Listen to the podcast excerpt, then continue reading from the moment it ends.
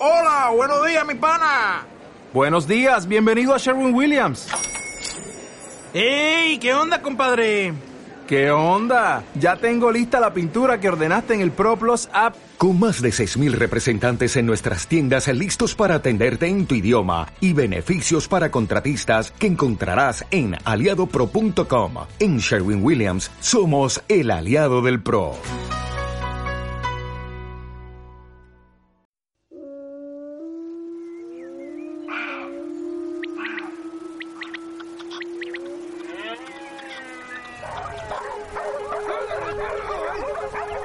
Del cazador.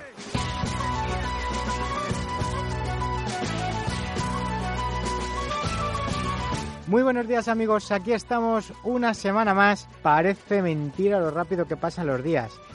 Como bien sabéis, el campo te devuelve lo que tú le ofreces y con creces.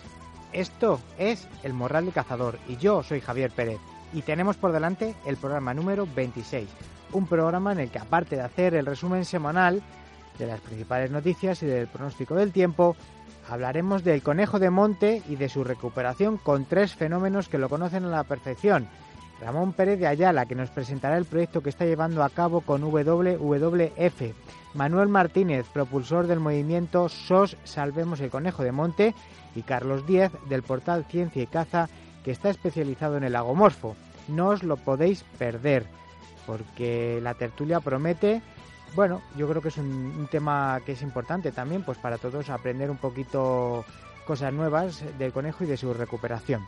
Y como soy un hombre de palabra, y os lo dije la semana pasada, pues esta semana vamos a poner en marcha el concurso, eh, un sorteo para todos los que nos escucháis. Vamos a comenzar con el concurso en el que vamos a sortear una camiseta con el nombre del programa. Y no es cualquier camiseta, ¿eh?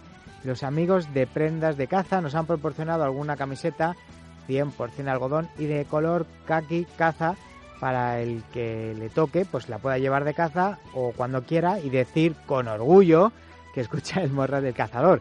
Para participar en el concurso, ¿qué hay que hacer? Bueno, pues muy simple. En primer lugar, ser seguidor o amigo tanto en Facebook como en Twitter. Eso no tiene ninguna complicación. Y en segundo lugar, bien por Twitter o bien por Facebook, no hace falta que sea por los dos sitios, por uno de los dos es suficiente, pero si lo hacéis por Twitter, pues lo único que tenéis que hacer es retitular el programa cuando lo cuelgue el viernes y, y, comentarlo. Y por Facebook, pues lo mismo, cuando lo cuelgue los viernes, en cualquiera de las publicaciones del programa que haga, pues comentarlo diciendo qué os parece el programa y diciendo que queréis participar en el concurso para ganar la camiseta. Y por si no manejáis las redes sociales, pues podéis mandar un correo al programa a elmorraldelcazador.gmail.com repito, elmorraldelcazador.gmail.com diciendo que queréis la camiseta y participáis igual. Eh, a medida que vais participando y retuiteando, pues os mandaré por privado el número con el que participáis y tenéis hasta el 18 de mayo, que haremos el sorteo y daremos el ganador en el programa del día 19 de mayo. Aún así, si veis que os puede el ansia viva y que queréis la camiseta ya, ¿qué tenéis que hacer? Pues poneros en contacto con el portal Prendas de Caza, decir que queréis una camiseta con el nombre del programa y en 24 horas, previo pago, la tenéis en casa. Con el programa lo podéis conseguir gratis. Si lo que os digo, o sea, queréis antes, pues os ponéis en contacto con Prendas de Caza, que no te vais a tener ningún, ningún problema. Así que sin más, vamos con las noticias.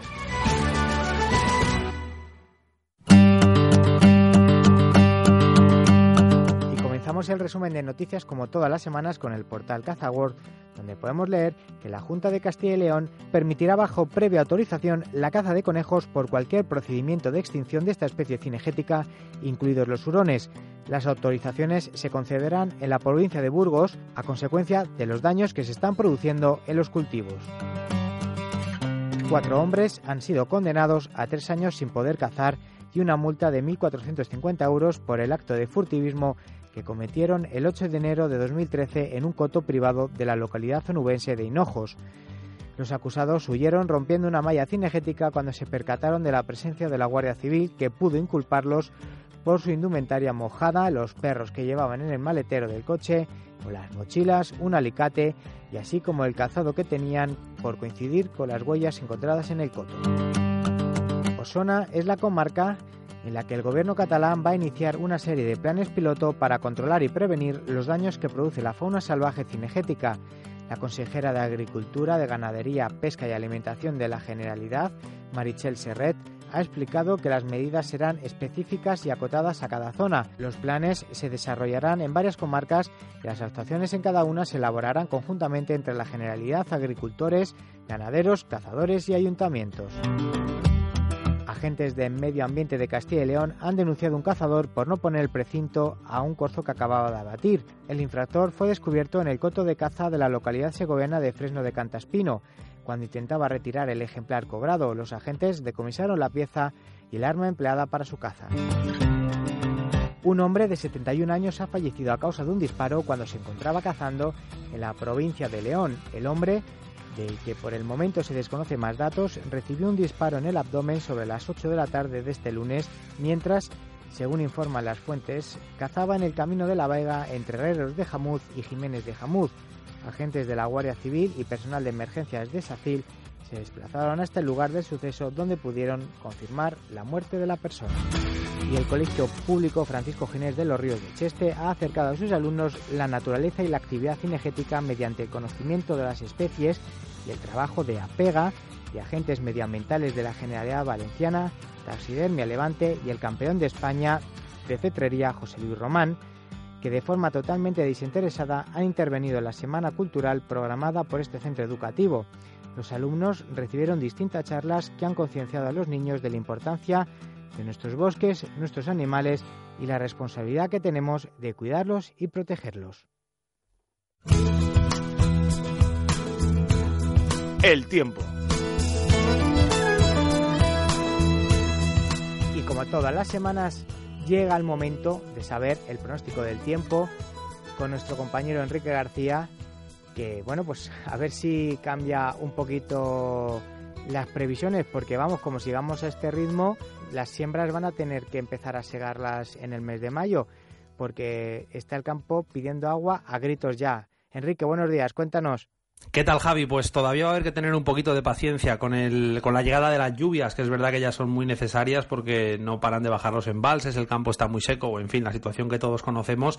Y ya digo que de momento va a haber que ser un poco pacientes, porque de entrada, durante este viernes y gran parte del fin de semana, el fenómeno más destacado en nuestro país va a seguir siendo el viento, ese viento de levante que, sobre todo en la zona del estrecho, en el mar de Alborán, seguirá dejando olas y rachas muy significativas, olas en el mar, en tierra, esas rachas que van a ir con velocidades muy importantes y ya digo que por lo que respecta a las lluvias pues apenas van a aparecer en zonas pues eso del sur de Andalucía, en las ciudades autónomas, pero en principio serían en forma de chubascos, tampoco unas lluvias demasiado importantes. En el resto en principio esperamos eh, que el fin de semana sea bastante estable o con poca nubosidad y si acaso aparece pues no, no haya precipitación. El lunes sí que empezaríamos a hablar de un ligero cambio de tiempo. En primer lugar, en esa jornada del lunes eh, veremos cómo llega un frente, como llega algo de aire frío y, habrá nubes que irán creciendo, que irán apareciendo por todo el oeste de la península, Galicia, Asturias, el oeste de Castilla y León, sistema central, Extremadura, buena parte de Andalucía,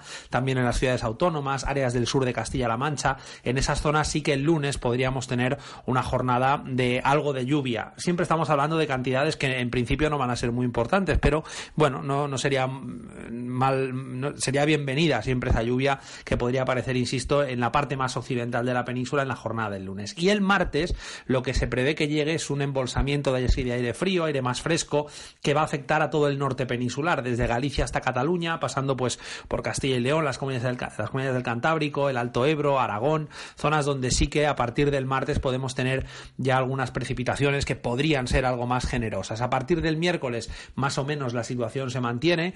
De cara a la segunda mitad de la semana, pues hablaríamos eso, miércoles, jueves, viernes, de esas lluvias que sobre todo, insisto, afectarían a la mitad norte de la península, sin ser muy importantes en principio, pero que ya digo sí que aparecerían. Y de cara al fin de semana siguiente hay bastante incertidumbre, pero la tendencia seguiría siendo esta, de precipitaciones que no descartamos en ningún punto del país, pero en un periodo tan largo ya sabes que hay que tener, eh, hay que tomar esta predicción con muchas precauciones e ir matizándola a medida que avancen los días. Por tanto, parece que la lluvia a partir del lunes en el oeste oeste y del martes en el norte durante el resto de la semana sí que podría aparecer. Otras áreas del país pues de momento seguirán teniendo que esperar. Pero ya digo que en general lluvias muy muy importantes en principio no se aprecian, pero nos tendremos que conformar con esas que sí que van a ir apareciendo parece ser a partir de la semana que viene. Perfecto, Enrique. Pues nada, muchísimas gracias y hablamos la próxima semana. Un abrazo.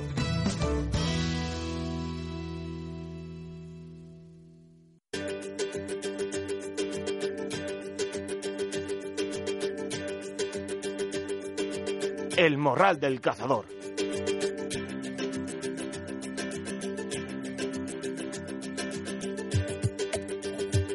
Y vamos ya con la entrevista de la semana, o más bien con las entrevistas, ya que vamos a tratar un tema eh, con el que vamos a contar con tres personas que saben bastante de ello. Vamos a hablar del conejo de monte y del proyecto que está llevando a cabo WWF con Ramón Pérez de Ayala, técnico de especies. Muy bienvenido y gracias por haber querido participar en el programa. Hola, buenos días. Y también nos acompaña, como en anteriores ocasiones, dos colaboradores del programa, como son Manuel Martínez del proyecto SOS Salvemos el Conejo de Monte y Carlos Díez del portal Ciencia y Caza, también especializado en el Conejo de Monte. Muy buenas y bienvenidos una, en una nueva ocasión al programa. Hola, buenos días, muchas gracias. Bueno, eh, vamos, a, si os parece bien, que nos explique un poco Ramón, eh, que nos cuente el proyecto, en qué consiste, cómo va y pues eso, qué, qué labores se están llevando a cabo. Pues el proyecto este es un poco las fases previas para poder empezar a tomar cartas en el asunto. Yo desde que llevo trabajando en campo hace ya 18 años con el lince, llevamos años y años haciendo cosas con conejo y no conseguimos levantar las poblaciones. Y sobre todo desde que empecé prácticamente llevaba oyendo que era imprescindible tener una estrategia nacional y hacer algo con el conejo y seguía sin hacerse. Así que el año pasado empezamos a hablar con el Ministerio a ver si les parecía bien que hiciésemos esta iniciativa y ya por fin nos pusimos a ello a final del 2015 y ha sido básicamente una recopilación de todo lo que se conoce, que lo hemos plasmado en una web, que es Conejo WWF, y después escribir un borrador de estrategia, que por supuesto no es nuestra competencia y luego lo tendrá que asumir el Ministerio. Y ahora estamos en la fase de exponerla al público y ir debatiéndola con cada uno de los sectores interesados. Y bueno, algunas de las conclusiones a las que habéis llegado después de, claro, porque lleváis un año y pico. Yo pensaba que era un proyecto más reciente, pero realmente lleváis bastante tiempo con ello llevándolo a cabo. Es que la verdad es que hay bastante información muy dispersa y era complicado escribir conclusiones. No es tan sencillo. Sobre todo, yo desde luego tengo la sensación de que cuanto más trabajo con el conejo, menos sé al principio tenía las cosas más claras o me parecía todo más evidente, pero es un tema complejo. Bueno, Manolo y Carlos, ¿qué, ¿algo le, que preguntarle a Ramón? Manolo o Carlos, Carlos, Carlos. bueno, pues nada, buenos días. Eh, la verdad es que, eh, bueno, en primer lugar agradecerte Javi que hayas vuelto a contar con nosotros y, y nada, y encantado de participar en, en este tipo de, de, iniciativas. Desde luego que, que, el trabajo me parece eh, muy interesante. Eh, creo desde luego que, que es un trabajo que, como bien dice Ramón, tenía que haberse hecho ya hace mucho tiempo y creo que al final, pues, eh, ya que el ministerio no ha tomado cartas en el asunto antes, pues alguien lo tenía que hacer. Desde luego, pues WWF eh, lo ha hecho y, creo que es un, es un punto de partida interesante. Eh, he tenido acceso al borrador eh, hace, hace algunos días. La verdad es que no lo he podido eh, leer en profundidad porque, bueno, pues el, el trabajo, la verdad es que me ha tenido un poco eh, disperso en estas, en estas últimas semanas, pero sí que es verdad que, que bueno, pues es un, es un trabajo amplio, sí. eh, creo que muy ambicioso sí. y, y, desde luego que, que, es un punto de partida. Eh, sí que es verdad que, que, desde mi punto de vista pues hay algunas cosas eh, discutibles, eh, hay algunas cosas que, que creo que habría que, tratar con, con, más rotundidad, pero, pero bueno, pues eh, para eso yo creo que están los debates que se puedan generar a partir de ahora y, y bueno, pues eh, comenzar a trabajar, desde luego. Claro. No, no, eso está claro. Lógicamente, oye, no todos en todo podemos coincidir, pero si en la mayoría de las cosas estamos de acuerdo, pues ya es un punto de partida. Yo pienso que sí, desde luego eh, en lo que tenemos que estar de acuerdo es que el conejo es una especie prioritaria y, y como eso no se tenga en cuenta, pues, eh, pues muchas otras cosas van a, fracasar. Eh, yo en mi experiencia, desde hace pues eh, casi 20 años trabajando con el conejo, hice también mi tesis con él, eh, pues he visto pues lo que dice Ramón, ¿no? que muchas veces cuanto más trabajas con la especie menos sabes, pero sí que cuando estás en el campo y vas haciendo pruebas y, y bueno, pues eh, haces eh, protocolos y demás, eh, sí que sacas conclusiones y, y sobre todo te das cuenta de muchas cosas eh, que no funcionan, ¿no? Que, que, no funcionan y que se repiten una y otra vez y, y no por ello pues eh, se consigue tener resultados, ¿no? Entonces quizás pues haya que cambiar un poco el, el planteamiento general y a partir de ahí pues eh, pues empezar a trabajar otra vez, claro. Bien. Manolo. Bueno, pues lógicamente felicitar tanto Carlos, por, eh, su aportación va a ser importante, como bien dice, es un, un, un auténtico señor en esto de, de la recuperación de las poblaciones de, de conejo de, de monte, digamos, su parte por tacharlo de alguna forma es un punto de vista científico y limpio, porque no es fácil encontrarlo hoy en día, y lo de limpio me refiero es que el interés es el de todos, es el interés general de recuperar las poblaciones de, de conejo. Me imagino que ese objetivo es uno de los primeros que aparece reflejado también en ese borrador que nos trasladó Ramón y con el que creo que no cabe ninguna discusión.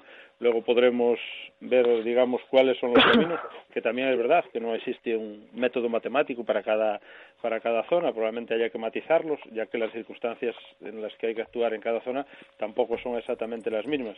Pero yo creo que, y lo repito y lo repetiré siempre, que el interés general tiene que ser la recuperación de, de las poblaciones de conejo.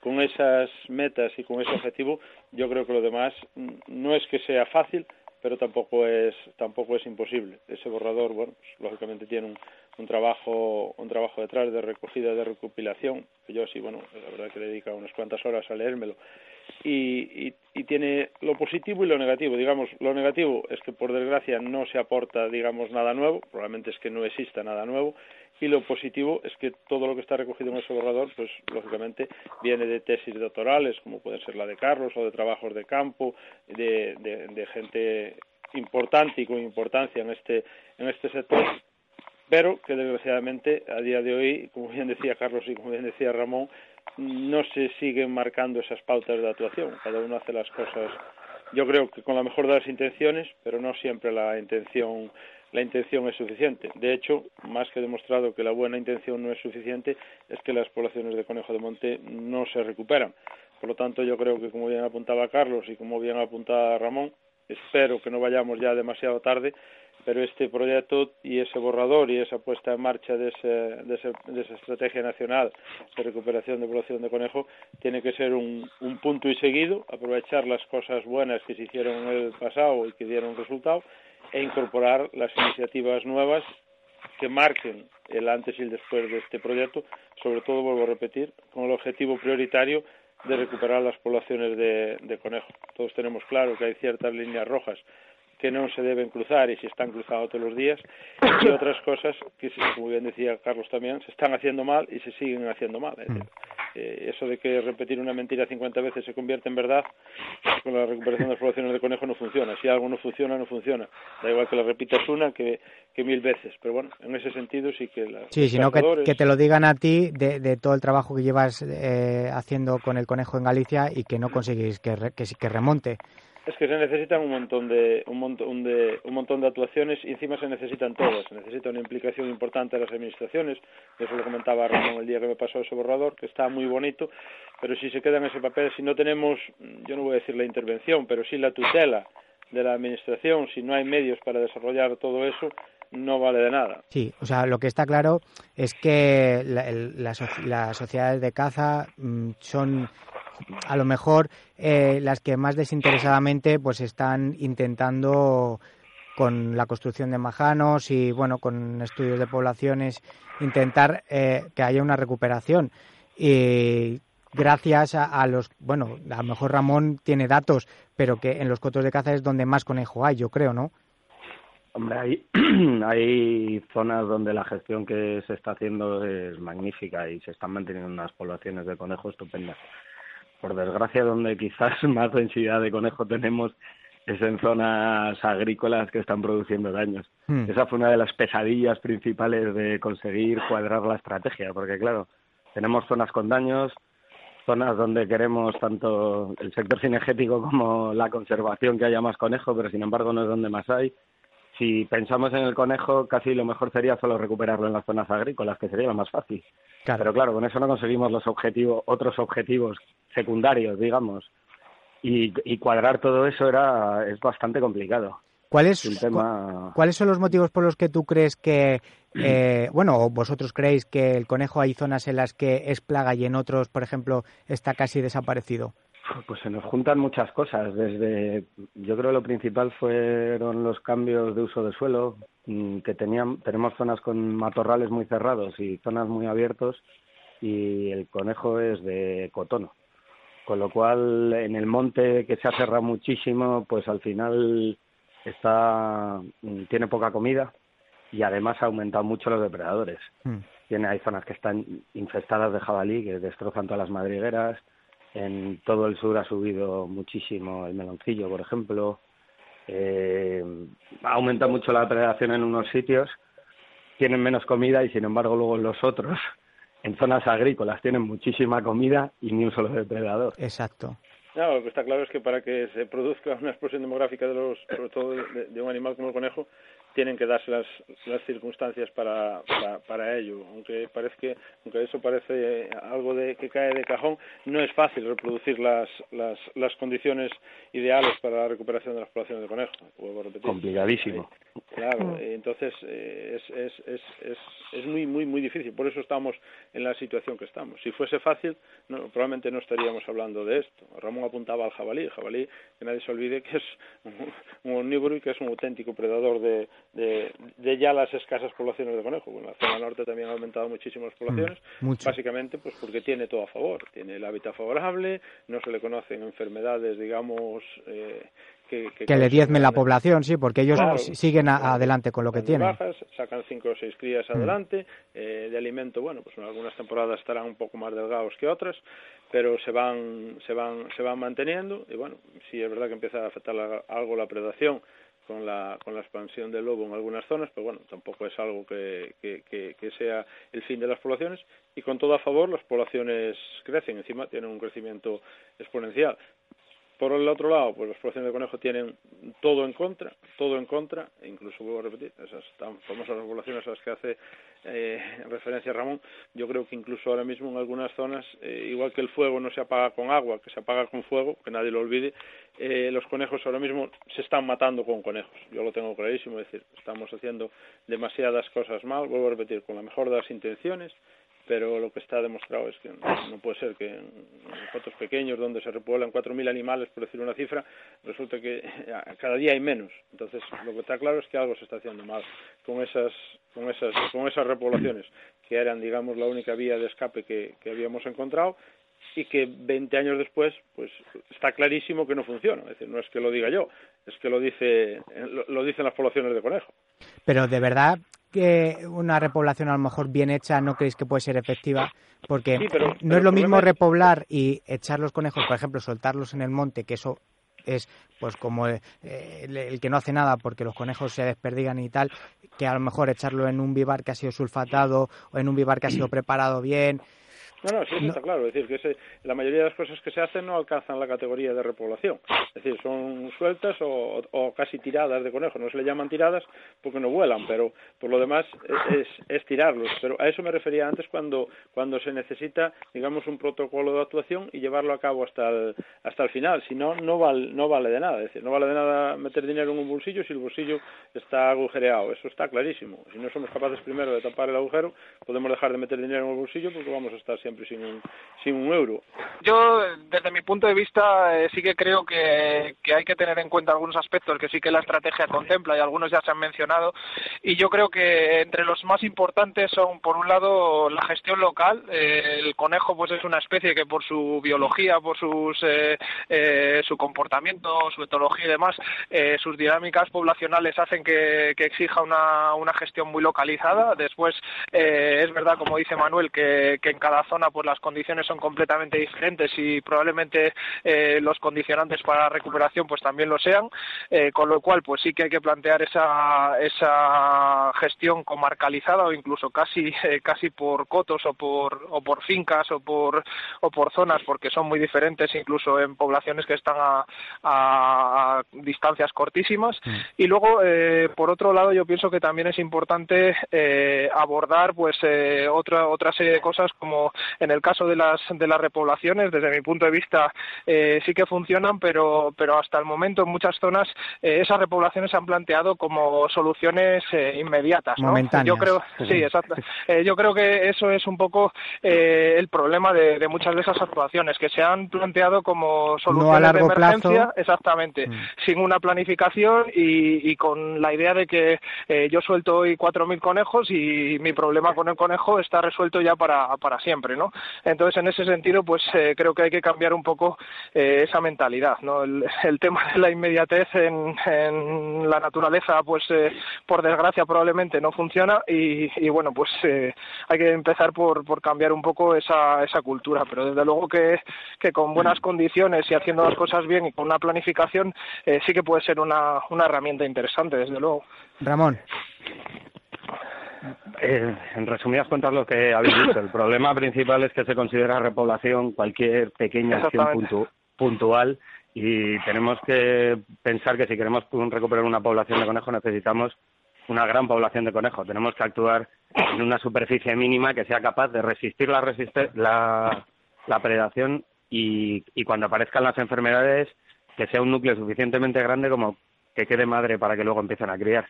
Y después necesitas constancia, años, perseverancia, mantenimiento sobre todo. Nosotros nos ha pasado, hemos conseguido en estos macroproyectos que estáis hablando con el lince, ha habido muchos casos. En fincas, por ejemplo, Lugar Nuevo, no sé si lo conocéis, en Andújar, mm. conseguimos recuperar en 3.000 hectáreas conejo. Una barbaridad. fue, aquello fue impresionante. Teníamos conejo por todos lados, dos años. Impresionante.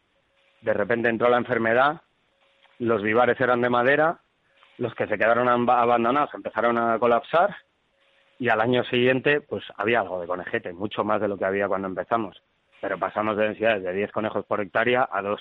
Ahí como no tomes cartas en el asunto y empieces a reponer vivares y empieces a hacer cosas, dos años después, como si no hubieses hecho nada. Sí, que es un trabajo constante, no es un trabajo de un año, hago cuatro vivares y ya está, sino que es ir todos los años haciendo un poquito. Es mejor empezar en un sitio y ir abriéndolo en mancha de aceite y, reponiendo, volviendo atrás a ver cómo están las cosas, ir poquito a poco expandiendo que ir haciendo cosas puntuales, dispersas, que no tienen ningún efecto al final. Una duda que me surge a mí y es, de siempre se ha dicho que el conejo eh, donde mejor donde mejor se, se, se, habitúa, donde mejor se encuentra es en los, en los climas secos y cuanto más árido mejor. Y es verdad, muchas veces te vas a zonas de, de a mejor de Almería, de Alicante, que es, que es un, secarral y tienes conejos, y luego a lo mejor te vas a zonas de monte y que y, no a lo mejor monte cerrado, pero sí monte en el que parece que tiene más comida y resulta que, que, tienes nada, cuatro conejos. ¿Qué les va mejor? Porque la humedad o el, el terreno más seco, ¿qué, ¿qué es lo que en qué medida les afecta? Eh, buena pregunta. Eh, hombre, las poblaciones más grandes están más hacia el sur. En, en el norte siempre ha sido ha habido conejos, pero hay poblaciones más mm, dispersas o mucho menos densas. Hmm. La verdad es que hay en fincas que llegas en La Mancha y no ves una maldita hierba y dices que diablos están comiendo aquí. Claro. Y hay conejos corriendo por todas partes son bueno son más de zonas abiertas y pendientes secas. Si hay mucha humedad hay en sitios muy húmedos que tienden a inundarse los vivares y probablemente tengan problemas con con los vectores de las enfermedades que haya más parásitos. Pero sobre todo yo en años muy húmedos hemos detectado inundaciones de vivares que han dado al traste con un par de crías. Eh, a la hora de hacer majanos, bueno, esto es una pregunta para ustedes porque los tres eh, habéis, trabajado con, habéis trabajado con majanos. Eh, para vosotros, ¿cuáles son los puntos más importantes a la hora de hacer un majano? Para pues, de la gente que nos escucha, pues que su sociedad quiere ponerse a recuperar las poblaciones de conejo, por ejemplo, pero no saben por dónde empezar. Eh, un majano, ¿qué características principales tiene que tener? Manuel, empieza tú, que no te hemos dejado hablar ahora. nada, aquí, en, aquí en el norte, aparte de que, bueno, parece que estamos ya empezando a sufrir, a sufrir el cambio climático, porque llevamos un mes de abril de verano, con lo cual, bueno, si el problema es, son las lluvias, el año que viene vamos a tener muchos conejos. Pero bueno, la, humedad lleva aparejada, incluso, bueno, pues aquí sí es verdad que la recuperación de agua es, es, es brutal y esa humedad lo que lleva aparejada es un una, una densidad mucho más alta de matorral que tampoco le, le, beneficia para nada a los, a los conejos. Por lo tanto, lo que ganamos por un lado lo perdemos, lo perdemos por otro. Lo de los majanos, hay otro aspecto también puntual, que es que ahora mismo casi todo el mundo, por lo menos aquí a nivel Galicia, desde la sociedad de caza está haciendo gestión, igual que la repoblación, digamos, debía tener un, una serie de parámetros para considerarse para considerar la repoblación, tampoco no todo el mundo puede hacer gestión. Es decir, lo que pasa en el mundo cinegético no pasa en ninguna otra actividad. Para ejercer de médico, para ejercer de, de, técnico, para ejercer de cualquier, de cualquier cosa, hay que haber demostrado, o, por lo menos tener unos conocimientos, o, o, como mal menor, haber copiado en el examen, ¿vale? Entonces, todo el mundo hace gestión, vuelvo a repetir, yo entiendo que con la mejor de las, de las, de las intenciones, pero que también hay que determinar qué es realmente una gestión. En cuanto a lo de los majanos, pues lógicamente volvemos a lo de antes. Eh, aquí, por ejemplo, en Galicia, eh, estos majanos de plástico que funcionan en otras zonas, que bueno, tienen un nombre comercial muy conocido, pues no valen porque condensan muchísima humedad y los animales no están a gusto dentro. Si, si los pones al calor están empapados y si los pones eh, en invierno pues condensan están, están goteando y no valen, lo único que consigues es que los animales hagan madrigueras debajo de los majanos. Aquí funcionan bastante bien, ya sean con, tojones o con madera, también con piedras, depende un poco de la de, la, de, los materiales que tengas más a mano a la hora de a la hora de hacerlos. Pero bueno, quitando unos errores mm, básicos de construcción, donde lógicamente, pues por ejemplo, no aportes tierra y el animal no, no sea capaz de tener ese espacio donde, donde hacer las, las madrigueras y el espacio que le regula incluso la temperatura, si los haces solo de piedra, pues tienen un pelín más de dificultades quitando matices así, pues bueno, todo lo demás es, es aprovechable. Es, yo considero que es importante que estén cercados, aquí incluso que estén cercados por arriba, pero bueno, nosotros, o yo particularmente, voy más allá. Eh, un majano, pues incluso ahora entras en internet y tienes los pasos para construir un majano, que nadie se olvide hmm. que hoy el que no el que no accede a la información es porque no quiere. Desde el teléfono móvil puedes eh, encontrar como dice el otro, le preguntas al señor que lo sabe todo, al señor Google, y ahí tienes modelos de majano sin problemas. Pero yo voy más allá, una vez construido un majano medianamente decente, o vamos a darlo por bueno, hay que pensar qué conejos se van a meter ahí dentro y luego está la parte más importante de todo, que es que ese majano no va, no va a poder estar toda la vida cerrado. Algún día tienes que abrirlo y cuando lo abras, puedo repetirte, nuestra experiencia es que ahí lo que consigues es parece que actuó la unidad militar de emergencias esta del ejército. Es decir, es, es imposible, si no eres capaz de, de, complementar eso con un control de predadores, si no eres capaz de decir, todo el trabajo de hacer un majano, de conseguir unos conejos, en cuanto los tienes ahí dentro están perfectos, pero en el momento que le abres, todo eso se, se, va al traste. A eso me refería en completar los ciclos de lo que se puede llamar una repoblación, pues si no al final te quedas igual que el principio. Con una sensación grande de impotencia, es decir, en cada sitio los factores que dan al traste con esa mal llamada repoblación hay que determinarlos, pero lo más grave de todo, y se lo comentaba Ramón, que yo creo que lo fundamental del proyecto de ese borrador que tiene en el papel es que las administraciones asuman su parte de responsabilidad. Hmm. Está claro que si no tenemos herramientas, no podemos hacer nada. Sí, no, porque hoy en día todo lo que hacemos lo hacemos mm, pues eh, desde WWF por su lado y nosotros las sociedades que son los que lo cuidamos eh, pues nuestro de nuestro bolsillo las cosas.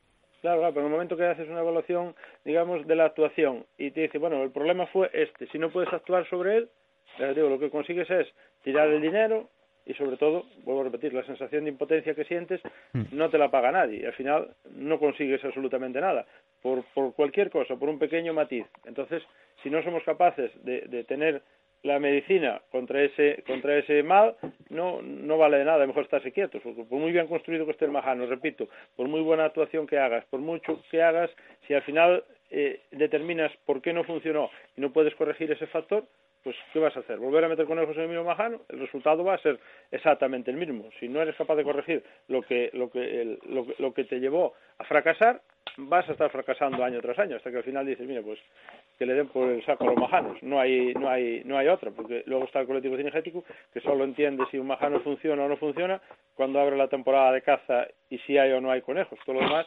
excusas de explicárselo que no les, no les vale de nada. Si hay conejos, la idea fue buenísima y los majanos funcionaron. Si no hay conejos, pues mire, eso no valió para nada, no sé para qué gastaste el dinero en eso. A eso me refiero, que tenemos que tener herramientas para, en la medida de las posibilidades, corregir, digamos, los factores que lleven a, a, que no funcionen ese, ese tipo de, de, iniciativas como son los majanos, que en principio bueno, pues están diseñados para la recuperación de las poblaciones de conejos. eh, Carlos.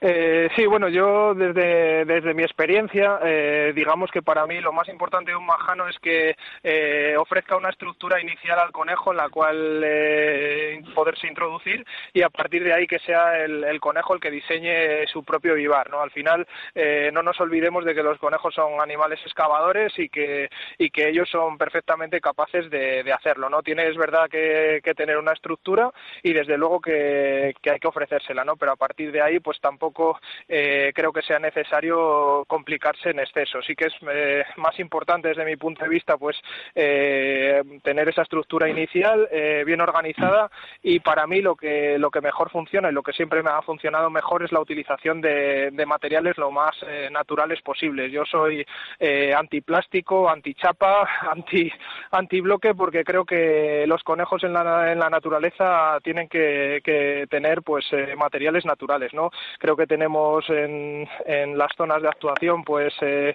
eh, tocones de madera o, o, piedra o ramas incluso ramas que de... nos, hmm. exactamente que nos puedan servir para, para ofrecer esa estructura que estén bien dimensionados porque hay muchas veces que, que se hacen eh, majanos o biotopos muy pequeñitos y en ellos se, present, se pretenden meter muchos animales eh, los, los conejos son, son animales eh, sociales pero también son muy jerárquicos Sí. y cuando, cuando se encuentran en un espacio reducido, eh, vallado y muy pequeñito y se pretende meter muchos animales, eh, yo he visto en repoblaciones en las que yo he participado eh, fracasos y fracasos muy estrepitosos simplemente por el hecho de que el número de animales soltados para el recinto en el que se habían soltado pues era excesivo, ¿no? Entonces ellos mismos por el estrés, por la por la pues el cambio de, de hábitat, por el por el, el traslado y demás, pues a mayores le sumas ese exceso de densidad y lo único que estás generando es una, una mortalidad directa, ¿no? Entonces, bueno, pues eh, yo creo que esas, esas serían las claves. Eh, sí que también eh, me gustaría un poco eh, comentar un poco lo que ha, eh, o profundizar un poco lo que ha dicho Manuel, ¿no? Es verdad que hoy en día, por suerte, también por desgracia, tenemos eh, acceso a muchísima información. Eh, Google está ahí para, para dárnosla, pero no siempre esa información es de calidad. Yo eh, soy, bueno, pues eh, por deformación eh, profesional un, un apasionado de, del conejo y, y, pues muchas veces eh, me dedico a, pues esto, a bucear, ¿no? A bucear por ahí, a ver qué, a ver qué cosas hay, qué se hace, eh, qué fotos se ponen, sobre todo, porque bueno, pues ahora muchas de las actuaciones son muy visuales, incluso gente que sube vídeos y, y te das cuenta de las barbaridades que se hacen y que nosotros, pues, eh, por ejemplo, hace casi pues 15 años en la universidad eh, probamos y vimos que no funcionaban, ¿no? Entonces, eh, creo que también hay que ser cuidadosos con, con la información y sobre todo con las fuentes de, de, información.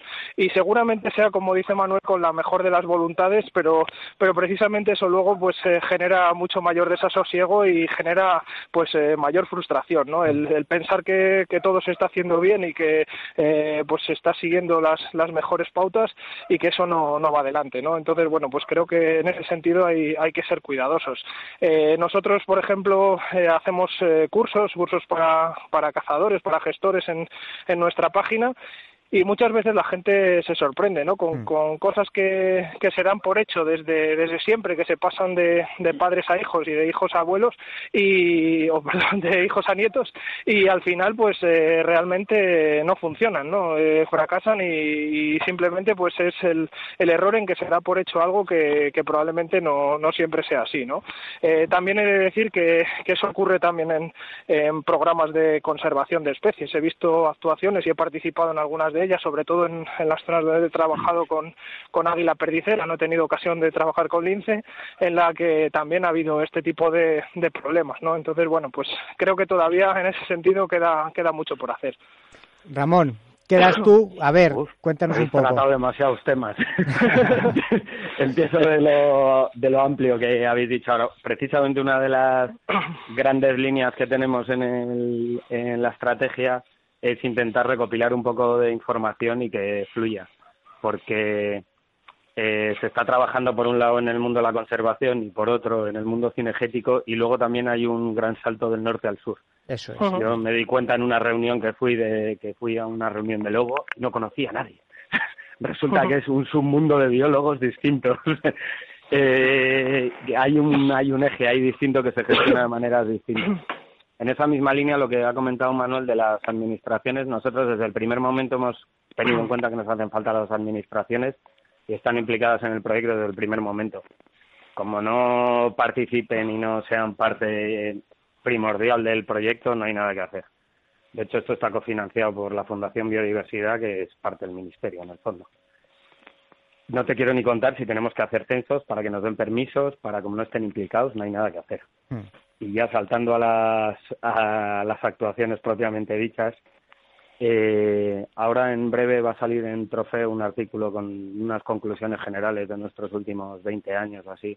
Y una de ellas precisamente es que las sueltas de conejo tienes que soltar entre 20 y 30 conejos por hectárea porque si sueltas más empieza a haber problemas de competencia, empiezan a cascarse entre ellos, se matan. Sí, sí, además eso se ve claramente muchas veces. Es que es, evidente. Los conejos viejos, machos. Sí, sí, vamos, en el transporte mismamente a veces hacen unas heridas, hmm. aunque sea a 100 metros que los estás moviendo. Hmm. Y también una densidad mínima de cuatro vivares por hectárea, porque si no em, empieza a ser muy dispersa la actuación. Y sobre los vivares en concreto, desde mi punto de vista, lo principal es que tengan aislante que sean suficientemente grandes como para mm, tener eh, aislamiento térmico. Tienen que ser sitios frescos en verano y relativamente cálidos en invierno. Y luego protección frente a la depredación. Hmm. Eh, muchas veces se consigue, lo mejor es utilizar materiales que haya en la zona, por supuesto, con eso hacer una estructura compleja y después si en tarama siempre dificultas mucho el acceso a los depredadores.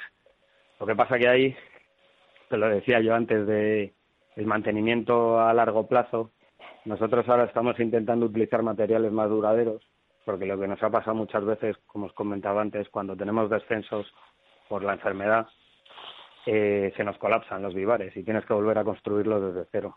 Y ahora estamos probando unas piezas de hormigón que nos han hecho especiales les hemos hecho una adaptación, hemos conseguido que no entren meloncillos al fin, aunque contra la jineta no hay nada que hacer, la galiña es imposible pararla. Eso lo hemos conseguido también en, como hacemos vallos perimetrales en algunas zonas, nosotros normalmente lo que hacemos son cercados como de cuatro o cinco hectáreas, donde digamos que es el núcleo madre, y luego alrededor vamos haciendo vivares por fuera del cercado para que se pueda ir expandiendo la población. Y esos cercados, como cualquier animal que trepe podía pasar, al final les hemos añadido un pastor eléctrico y hemos disminuido mucho el ataque. Cuando estuvimos probando estos vivares nuevos, lo que hicimos fue poner cámaras en las bocas para ver si los estaban usando o no los conejos y de repente empezamos a ver garduñas y meloncillos entrando a cascoporro en los vivares, que nos puso bastante nerviosos, como podéis imaginar. Y ya empezamos a hacer modificaciones de las bocas, poniendo ferralla en medio de la boca y al final la fábrica que nos construye estas piezas nos ha hecho una disminución de la entrada del diámetro hasta 10 centímetros, sí. Que son como tubos. Son, sí. Tuberías que, que dirigen hacia el centro del vivar. Hemos hecho una mezcla de los que usábamos nosotros toda la vida, que eran con palé construidos, que eran mm. bastante económicos.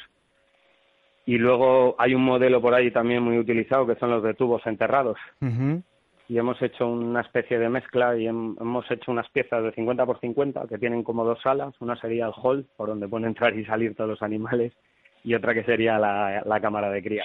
Y con eso puedes hacer tu molto con el tamaño que quieras. Es verdad que yo sí puedo, prefiero no utilizar materiales que no sean naturales, pero claro, hay en zonas que no hay tutía. hombre, Son zonas así es que- pizarrosas, imagínate. Claro. Sí, sí, no, yo me refiero muchas veces, he visto y supongo que vosotros también en, en Coto sobre todo, incluso en alguna actuación, pues ya os decía, en, en proye- en proyectos de conservación, en los cuales pues eh, se hace una estructura más o menos compleja y sobre esa estructura pues eh, se coloca una, una chapa o un plástico, ¿no? Yo desde mi punto de vista eso lo único que hace es eh, dividir la estructura del, del vivar en dos, impedir que, que los conejos circulen de una parte a otra, con lo cual pues estás perdiendo eficiencia y al final eh, lo único que vas a generar es una reducción en el uso y luego también pues lo que decía antes Manuel, ¿no? Eh, las estructuras que, que tengan eh, posibilidad de condensación, pues al final van a condensar, van a, a favorecer un aumento de humedad, Humedad. una proliferación de vectores y eso pues eh, en definitiva va a generar eh, a generar problemas desde luego que, que, que, bueno pues es a lo, a lo que me refería no Eh, yo mm, los que siempre he utilizado desde pues eso desde que he ido eh, viendo que otras cosas pues me funcionaban peor pues son estructuras eh, normalmente con palés o con troncos y, y ramas eh, cubiertas eh, por una capa de tierra. Como dice Ramón pues una, un grosor suficiente como para que generen ese aislamiento pero por, por la parte inferior pues libres para que los animales sí, pues como decía antes puedan ir excavando y puedan ir diseñando saliendo, exactamente. Luego el tema de las bocas sí que es importante sobre todo en zonas con muchos con muchos predadores. Eh, nosotros por aquí al menos por el momento pues eh, no tenemos un- una excesiva presión por no decir eh, apenas ninguna de- del meloncillo que sí que es verdad que está generando muchos problemas en otras zonas. Se empiezan a ver ahora pero bueno pues en, ocasiones puntuales al menos por el momento. Yo me encuentro ahora en- bueno estoy en, Castilla y León y por el momento pues eh, las citas son son puntuales pero sí que es verdad que hay otros mustélidos que pueden que pueden generar problemas Eh, también hay que plantear que bueno pues el conejo es una, una especie presa y, y también pues eh, hay otros animales que, que se van a ver beneficiados de estas actuaciones no no solamente eh, las especies objetivo Claro. no solamente la caza no en eso pues también hay que asumir una Hay que contar con todos los, con todos los invitados cierta- a la cena. Una, una cierta pérdida, ¿no? Digamos. Eh, lo que sí que quizás, pues, eh, eh, hablando un poco de, de lo que es la estrategia, eh, quizás eh, tiene razón en lo que en lo que comenta sobre el sobre el zorro, porque sí que casi siempre se,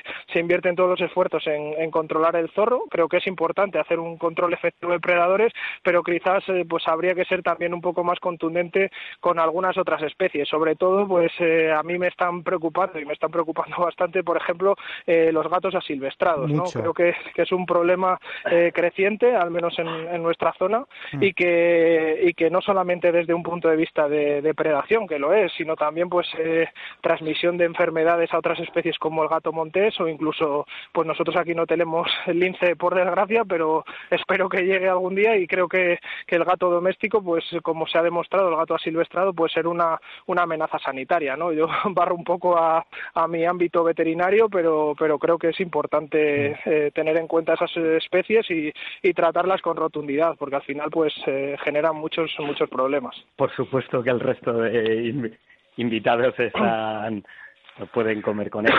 Lo, que- lo que decía es que si reducimos un poquillo al principio, Sí, sí. sobre todo cuando en las fases de asentamiento.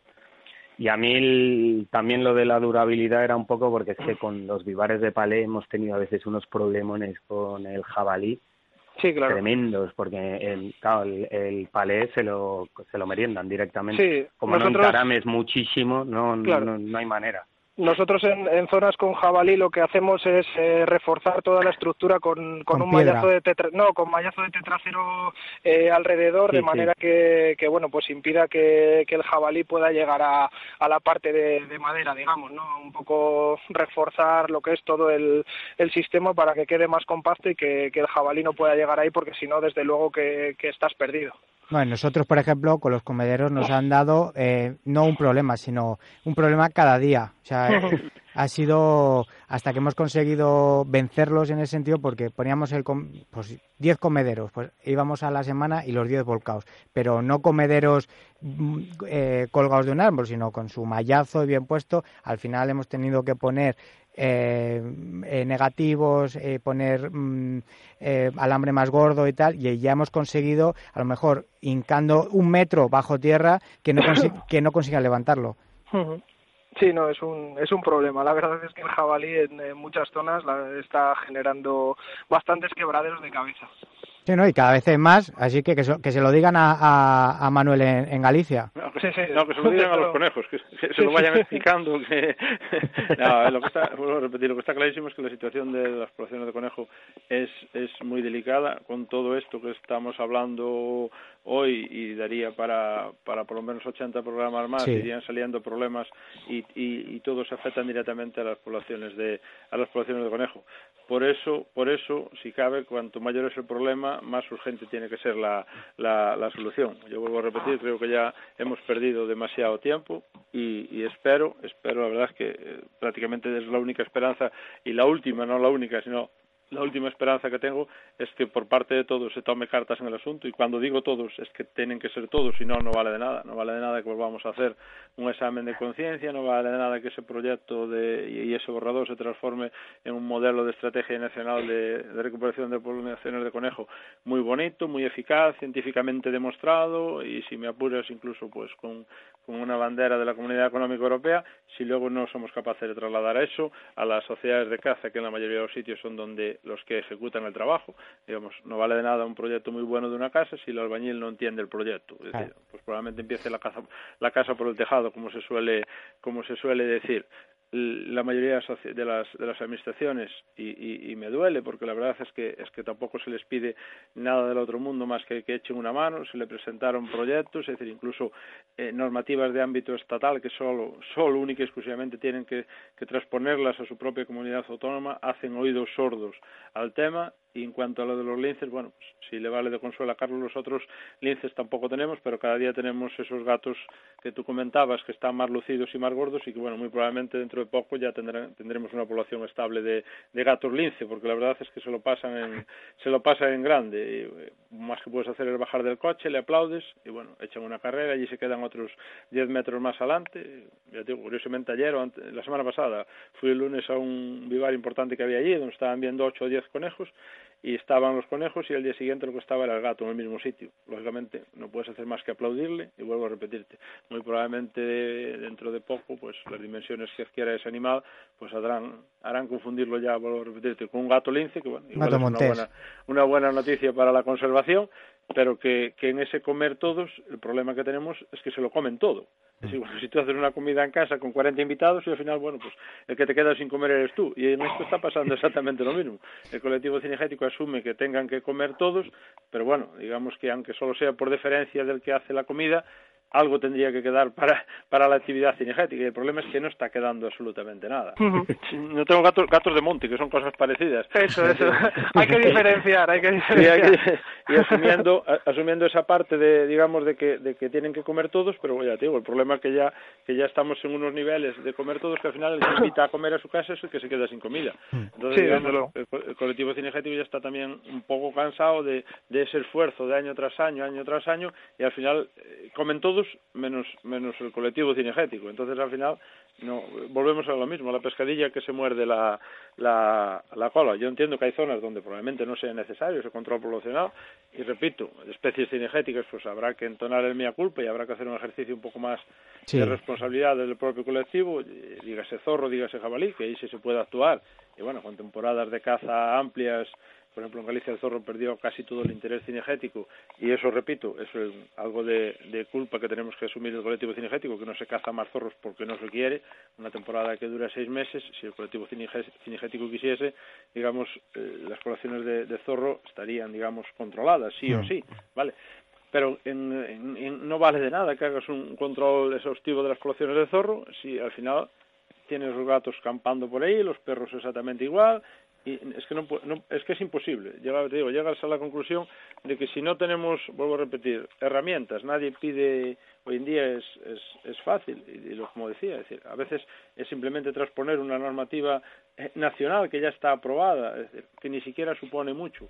Yo creo que sí que lo que lo que pasa con las administraciones es que cada vez más la caza le supone digamos un rompedero de cabeza en el sentido de que cada día es más políticamente incorrecta y no quieren adoptar ningún tipo de medidas. El hmm. colectivo cinegético, por desgracia, tampoco no se, no se caracteriza ni siquiera por su unión ni por su exigencia de, de medidas y digamos entre esas dos cosas estamos estamos ahí. Por ejemplo, aquí en Galicia la administración con la caza hizo algo que, que, que suena un poco raro, pero es, mira, vosotros hacer lo que queráis, a mí no me compliquéis la vida. Entonces, en eso, en eso estamos. Nos falta esa parte importante de compromiso administrativo para intentarlo, por lo menos. Si luego con eso tampoco sale, pues bueno, habrá que ir pensando en que en que el conejo desaparece, igual que desaparecieron en su día los dinosaurios y tampoco pasó absolutamente nada. No, y eso que no hemos hablado nada de, de, enfermedades, pero bueno, yo creo, creo, creo que da para otro programa. Sí, no, seguro, seguro. iba a decir yo que gran parte de nuestra intención con este proyecto, porque todo esto que estamos hablando son cosas que más o menos están en las manos de, de todos los que estamos invitados a esta tertulia. Podemos hacer cosas eh, en nuestros terrenos o dentro de nuestros proyectos que podemos mejorar. Pero hay dos grandes problemas, que es la enfermedad hmm.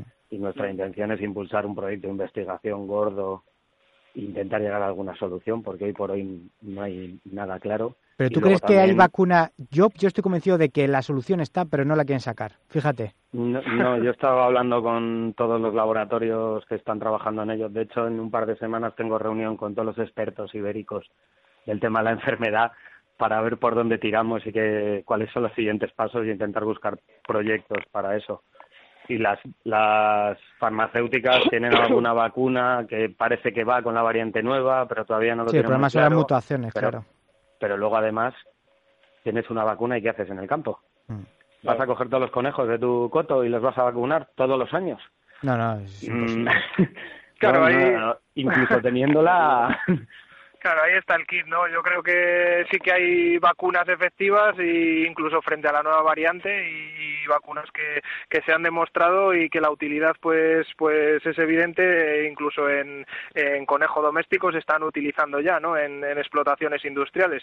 Pero el problema pues es eso, el, el, ver de qué manera de qué manera se puede llevar a cabo en campo de una manera que, que sea eficaz y que eh, la actuación no suponga tampoco un, un problema para la población que estás manejando al final pues eh, hay que capturar los animales, hay que manejarlos, hay que utilizar un método de captura más o menos eficaz, eh, hay que disponer de personal que, esté cualificado para hacerlo, porque también es otra de las cosas que, que, hay que decir, ¿no? Hoy en día pues parece que cualquiera es capaz de poner una, una vacuna y yo me he encontrado personalmente con verdaderas barbaridades, ¿no? Entonces creo que también eso es importante decirlo, ¿no? Gente que, que pincha donde, donde pincha o que no pincha incluso, o que, bueno, pues eh, manejan eh, de forma de forma exactamente de forma brutal. Entonces bueno creo que, que eso también daría para, para escribir un libro no entonces bueno sí que sí que hay que tenerlo en cuenta. Un, libro de, anécdotas sobre todo. Sí sí sí. Tal cual. siempre. El sector está claro que necesita un cierto grado de profesionalización lógicamente el que puedan primero asumir y, y, segundo pagar, es decir, eh, la profesionalización no puede ser gratis. Entonces, eso es otro hándicap importante, vuelvo a repetir, eh, y a veces, como bien apunta Carlos, ves auténticas barbaridades, vacunas que se quedan un par de días en un coche, que, que puedes hablar del tío de la cadena de frío y lo que más parecido que le suene es la cadena dial. Hmm. Entonces, es decir, hay muchísimas, muchísimas, muchísimas cosas. También es importante, es, está claro que todo, la experimentación y digamos el, el montante de económico y la pasta está en la parte de la cunicultura industrial, que probablemente sea uno de los errores que arrastramos en temas de cría de conejo, que todo lo que viene viene derivado de la cunicultura industrial y como bien apuntamos, no es lo mismo un conejo de campo que vive, hmm. toda su vida en, en, en una jaula un día de estos así en una reunión de la sociedad de caza que, bueno os invito a todos a que asistáis porque son son muy ilustrativas pero muy ilustrativas sobre todo de, de, de, lo que es el digamos el fondo del colectivo cinegético. Y uno en una esquina apunta no si el problema que tienen los conejos sé yo cuál es y el tío dice bueno pues ponlo encima de la mesa a ver si entre todos y dice no el problema de los conejos de repoblación es que ponen los pies en el suelo y probablemente tenga razón, es decir, los conejos de granja y que destinados a la cría de, de carne prácticamente no se mueren, es decir, las enfermedades se controlan pues con una, antibióticos y medicinas. Claro, con una vacunación excesiva y con un problema y con un programa sanitario adecuado y de ahí cuando cumplen con, con los kilos y con la edad se meten en unas jaulas y van directamente al matadero eso lógicamente no es la realidad de las de las de, las poblaciones de conejo de monte en, en, campo. Entonces ahí yo creo que se está cometiendo otro error. Es decir la cría de conejo destinado al monte que ni siquiera es conejo de monte porque un 99% de casos son conejos híbridos hablo de esas macro granjas que se dedican a la producción entonces también estamos cometiendo otro error. Tampoco podemos pretender recuperar las poblaciones de conejo sin conejo no puedes pretender cambiar una rueda de repuesto a un coche de estos nuevos porque no, no traen rueda de repuesto. Traen un kit ahí de inflado que apáñatelos como puedas, pero rueda de repuesto no tienes. Entonces ahí también hay que ver un poco cómo se soluciona esa. Lo que está claro es que los conejos que, que, se están destinando a la población en la mayoría de los casos no cumplen con las expectativas. Hmm. Entonces, si, hmm. si, ya los animales no cumplen, malamente vas a recuperar poblaciones con esos, con esos animales. Si es verdad que es lo que hay en el mercado entonces vuelvo a repetir, de ahí, de ahí vuelvo a, entonar el, el, compromiso de todos, de todos. Digo, no vale de nada que hagas unos magajanos muy buenos, que le pidas a los socios un esfuerzo económico, que incluso sean las capacidades para hacer un control de predadores, si al final metes ahí unos animales que están criados únicos exclusivamente a pienso, que en cuanto tengan el mínimo contacto con proteína, lo que van a hacer es reventar mm. directamente. Entonces, no vale de nada todo lo demás. Es, es que son tantísimos y tantísimos los factores no, aparte que, tendrán un comportamiento antidepredatorio nulo. lo cual, Exactamente, una cosa y no, otra, no, es que, ya digo, yo, no duran ni un día. Del tema, del tema genético, es decir, no, es, que, es, es, que es, casi mejor echar peluches, por lo menos duran, duran, duran lo que duran. Y, y, a las pruebas me remito. Es decir, no, no puede ser. Yo sé que esto a veces no gusta, sobre todo en ese macronegocio que he montado de la, de, la, de la venta de conejos, que es totalmente lícito, faltaría más, pero yo creo que ellos también tienen que dar un paso adelante y, y, y vender unos animales con un mínimo de garantía. Son animales vivos, pero no puede ser que compres mil conejos y que, y que 800 se mueran a los dos días. yo invito a cualquiera de, de, de, esa gente que maneja ese tipo de conejos que los pongan en un cercón y que prueben a aportarle proteína. ahí mismo van a ver lo que pasa. Nosotros lo hemos hecho y es eso es real, ¿eh? Eso pasa. Claro, sí, sí, desde luego que es otro de los de los hándicaps a tener en cuenta, ¿no? Sí que me ha llamado la atención, por ejemplo, en la estrategia que pone que la cría de conejo de monte en condiciones de calidad no es rentable. Eh, yo creo que, que la rentabilidad es relativa, ¿no? Yo he tenido una explotación de conejo durante casi 10 años, ahora pues bueno, por motivos personales eh, la he tenido que dejar un poco de lado, pero pero sí que se pueden hacer las cosas bien. Eh, es evidente que el precio del animal pues no puede ser como se están viendo en el mercado, 5 o 6 euros porque porque bueno, pues es, es imposible, pero sí que es evidente que igual que si te gusta el vino bueno, tienes que pagar eh, la botella pues a 20 euros o a 30 o a los que sea y no te no te vas a cogerte un brick de 0,50, pues pues eso es lo mismo, ¿no? Desde luego que, que todo es relativo, pero, pero está claro lo que dice Manuel, ¿no? Que si tenemos eh, explotaciones eh, con animales que no ven el sol, que, que se alimentan de pienso y que tienen un programa de ultravacunación y de desparasitación y de antibioterapia, pues cuando salen al campo, pues duran lo que duran, ¿no? Entonces, eso yo creo que se ha hecho ya, se están dando los primeros pasos un poco en, la producción en, la perdiz, ¿no? Y mm. creo que el conejo, pues, desde luego tiene que ir, tiene que ir detrás. Bueno, Ramón, para ir terminando porque se nos, se nos va el tiempo, se nos ha ido el tiempo. Si nos dejas, estamos aquí tres horas. Sí, desde luego. Yo, si queréis, os emplazo otro, os emplazo otro día, pero es que eh, si no, nos tenemos que despedir. O sea, el tiempo es el que es, no, no le podemos robar más tiempo al tiempo. Eh, Cuéntanos, porque la semana que viene hacéis la presentación para el sector cinegético en Madrid, ¿no? Sí, el 27 mm, tenemos una reunión a las 11 de la mañana, haremos una pequeña presentación de 20 minutos de la estrategia, un poco las líneas generales y por qué lo hemos estructurado así. Y después lo que queremos es recoger aportaciones del sector cinegético. En principio hemos invitado a todas las agrupaciones y asociaciones cinegéticas pero bueno, cualquiera que puede venir, que quiera venir, está invitado. Que, me, mm. que me escriba a mí para controlar un poco el aforo, pero vamos, cualquiera puede venir. Bueno, pues si alguien se quiere poner en contacto contigo a través de, Twitter o cómo lo hacen. Eh, mi correo es eh, rap ayala, de RAP, ayala sin H con Y, arroba wwf.es. Perfecto. Bueno, pues solamente me queda daros las gracias a los tres. O sea, yo realmente he estado como un mero espectador porque ante tres monstruos del conejo como sois vosotros, yo, yo poco tengo que hablar, simplemente aprender, que es, que es a lo que me dedico. Así que nuevamente daros las gracias a los tres. Nada, encantado, un placer. Muchas gracias. Nada, gracias a ti por darnos esta oportunidad y la verdad es que es un placer empezar así la mañana de, de hoy compartiendo, vuelvo a repetir, con esta gente que, bueno, por lo menos lo intentamos. Aquí fenómenos no hay, monstruos tampoco. Monstruos, monstruos guapos, ¿eh? Yo no... Eh, yo digo, digo, siempre lo mismo, cuando recurres una multa recibes una carta a los tres o cuatro días que te dice, estimado cliente, dos puntos, hacemos lo que podemos. Claro. En, nosotros, también. Nos gustaría que ese que podemos se trasladase, porque yo lo que le digo siempre a los socios o cuando tengo este tipo de oportunidades, ellos estarían encantados de que funcionase, pero yo estaría más, lo tengo clarísimo. Entonces, a eso vamos a seguir intentando, vuelvo a repetir, esa, ese proyecto que tiene Ramón ahí encima de la mesa, yo espero, espero que, que dé los frutos y sobre todo lo que pido es eso, altura de miras a todo el sector cinegético, de productores, de gestores, de científicos, para entre todos primero remar en la misma dirección y que eso dé a, frutos en el interés general de la recuperación de las poblaciones de conejo. Eso es. Pues lo dicho, que muchísimas gracias a los tres y lo que ha hecho Manuel, que, el proyecto vaya adelante. Muchas gracias, Ramón, Carlos y Manuel. Un abrazo. Gracias, un saludo, un abrazo. Muchas gracias. Hasta luego.